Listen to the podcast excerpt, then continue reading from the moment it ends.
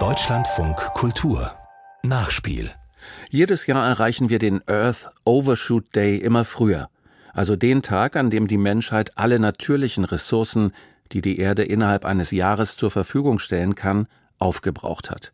Und trotzdem leben wir immer noch über unsere Verhältnisse. Das gilt für viele gesellschaftliche Bereiche und auch für den Fußball.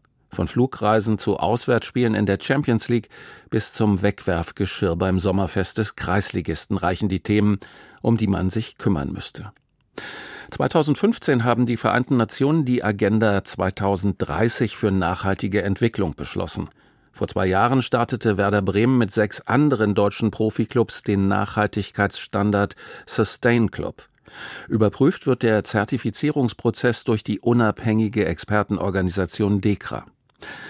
Der FC International aus Berlin ist der erste deutsche Amateurverein mit so einem Nachhaltigkeitszertifikat, vergeben vom TÜV Rheinland. Wegen seines Engagements hat der Schöneberger Club im Januar den Bundeswettbewerb Sterne des Sports gewonnen.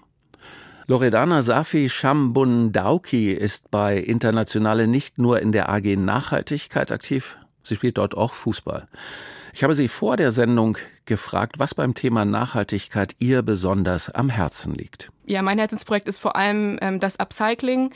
Ich habe beim zweiten Tag für mehr Nachhaltigkeit im letzten Sommer einen Upcycling-Stand gehabt, wo ich Produkte aus Trikots angeboten habe, die vorher Löcher hatten oder Stutzen, die aufgeraut waren. Und da habe ich die guten Teile rausgeschnitten und neue Produkte draus genäht, zum Beispiel Federtaschen oder kleine Oberteile. Dadurch, dass ich das alleine mache, ist es natürlich ein enormer Zeitaufwand und ich habe da jetzt keine Massenproduktion gehabt. Aber es war trotzdem schön, die Dinge auszustellen und zu zeigen, ähm, wie sowas hergestellt wird. Und dann konnten eben die Besucher sehen, wie auch wie viel Zeit dahinter steckt, sowas zu nähen und hinterfragen vielleicht auch, wo sie ihre Kleidungsstücke herkriegen und für welchen Preis sie die eigentlich kaufen. Weil natürlich, wenn ich so ein Kleidungsstück verkaufen müsste, wahrscheinlich über 100 Euro eigentlich dafür nehmen müsste. Genau, da bin ich gerade noch am Überlegen, wie ich das in Zukunft weiter umsetzen kann, ähm, dass das auch vom Budget her irgendwie okay ist, dass eine Federtasche jetzt nicht 60 Euro kostet. Genau, da freue ich mich am 18. März ähm, den zweiten Stand zu haben, neben dem Kleidertausch-Event, der dann stattfinden wird. Das merkt man dass Sie das freut. Wie war das eigentlich, in, als Sie in den Verein gekommen sind? War das da alles schon so offen für dieses Thema Nachhaltigkeit? Nicht wirklich. Also es war schon erkennbar, ähm, dadurch, dass wir auch mit unseren äh, Trikots keine Sponsoren haben und stattdessen mit dem Aufschrift No Racism spielen.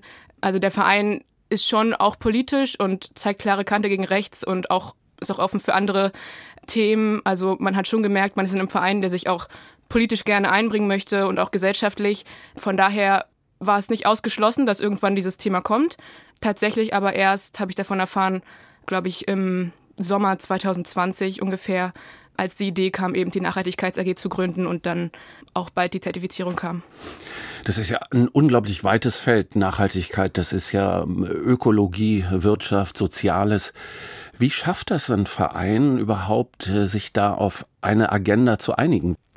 Ja, also das ist, hat natürlich auch einen Vorteil dadurch, dass das so ein breites, breites Feld ist. Wir sind ein sehr großer Verein, 1300 Mitglieder und haben dadurch natürlich auch viele Kapazitäten, sehr viele Menschen, die in verschiedensten Bereichen arbeiten oder sich engagieren und verschiedenes Vorwissen mitbringen. Und daran haben wir uns auch orientiert. Also man kann schon so ein bisschen die Handschrift der einzelnen Personen lesen, die in der AG Nachhaltigkeit sind. Zum Beispiel haben wir ein Kleidertauschprojekt, das von einem äh, jungen AG-Mitglied ins Leben gerufen wurde, weil sie sich persönlich dafür interessiert. Ich habe ein Upcycling-Projekt mir ausgedacht. Und das Schöne ist halt einfach, dass man in diese AG seine eigenen Interessen auch mit einbringen kann. Und dadurch ja, kann jeder sich da einbringen, wo er seine Expertise drin hat. Gibt es da so eine Art Generationenkonflikt zwischen Älteren und Jüngeren? Ja, also den gibt's durchaus, ähm, aber gar nicht unbedingt innerhalb der AG Nachhaltigkeit, sondern vor allem auch nach außen. Also es ist schon deutlich, dass, sage ich mal, eine Ü40-Mannschaft äh, der Männer sich mit anderen Themen auseinandersetzt als die C-Juniorinnen zum Beispiel. Aber das Schöne ist halt, dass wir in der AG Nachhaltigkeit auch sehr divers aufgestellt sind und eigentlich alle Altersgruppen vertreten sind und auch jetzt der Anteil an Geschlechter äh, ist noch nicht ganz ausgeglichen, aber ist trotzdem so weit, dass wir alle verschiedenen Mannschaften auch integrieren können und wissen, was die jeweiligen Generationen beschäftigt und daran können wir eben auch unsere Projekte ausrichten. Und ähm, gibt es äh, Kontakte auch zu anderen Vereinen? Sie sind der erste Amateurverein, der ausgezeichnet worden ist. Haben Sie inzwischen so eine Art Netzwerk aufgebaut? Werden Sie angesprochen äh, von anderen Clubs, die sagen, äh, könnt ihr uns mal sagen, wie man das eigentlich macht, weil wir wollen da eigentlich auch mit aufspringen auf diesen Zug? Mhm. Ja, die gibt es durchaus. Also wir haben zum Beispiel Kontakt zu Spuro Köln. Also das ist ein Fußballverein, der von der Sporthochschule Köln gegründet wurde. Die sind auch ziemlich weit in dem Bereich.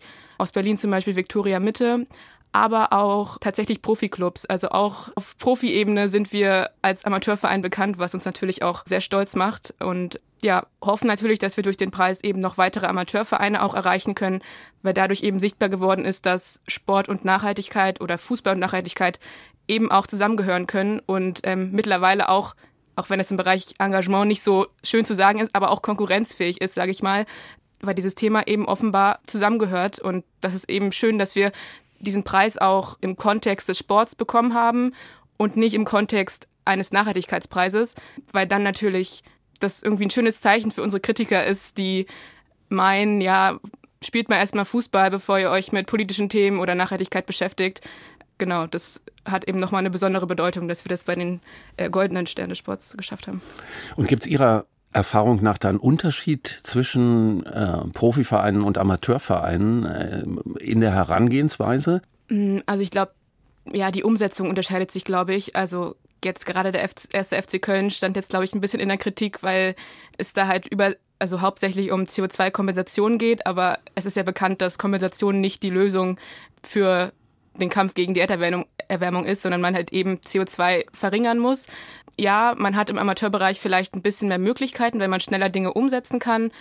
Aber es ist auch klar, dass bei Amateurvereinen eben besonders viel auf das ehrenamtliche Engagement der Mitglieder gesetzt werden muss und man das eben auch schaffen muss, ja, die Leute dran zu halten, weil das ist eben ein Prozess, da ist es halt schwierig, wenn Leute ja einsteigen und dann wieder aussteigen und irgendwie dann viel zu tun haben. Deswegen glaube ich, vom Personal her ist es äh, für Profivereine schon eigentlich praktischer.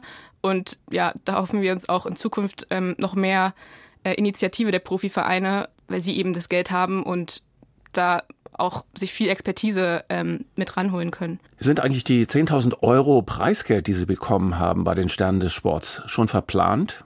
Äh, nee, sind sie tatsächlich noch nicht. Das wird aber auf jeden Fall in weitere Nachhaltigkeitsprojekte fließen, zum Beispiel im Bereich Catering, in die fair produzierten Textilien, aber auch für die Events wie unseren Nachhaltigkeitstag möchten natürlich auch die soziale Nachhaltigkeit mitdenken, indem wir unsere Mitglieder entlasten, zum Beispiel auch beim Catering. Wenn wir da auf Bioprodukte setzen, natürlich ist der Preis dann höher und wir würden natürlich auch irgendwann gerne dazu kommen, dass ein Bewusstsein dafür da ist, dass ähm, gute Produkte auch einfach mehr kosten. Also es ist natürlich auch keine Lösung, die langfristig immer günstiger zu machen, aber für den Einstieg ist es natürlich ganz gut, dass Leute da nicht abgeschreckt sind. Das war Loredana Safi Shambun Dauki, hier zu Gast im Deutschlandfunk Kultur beim Nachspiel vom FC Internationale in Berlin, ausgezeichnet mit den Sternen des Sports. Vielen Dank.